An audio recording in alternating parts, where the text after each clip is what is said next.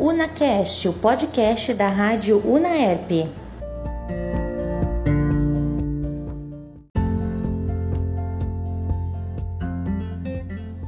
Olá, você ouvinte que está ligadinho no UnaCast, o podcast da rádio Unaerp.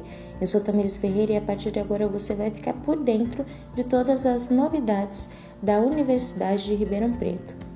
O egresso do curso de doutorado em Tecnologia Ambiental da UNAERP, do Ilo Júlio Oliveira Santos, publicou o livro Meio Ambiente, Perguntas e Respostas, voltado para o público leigo.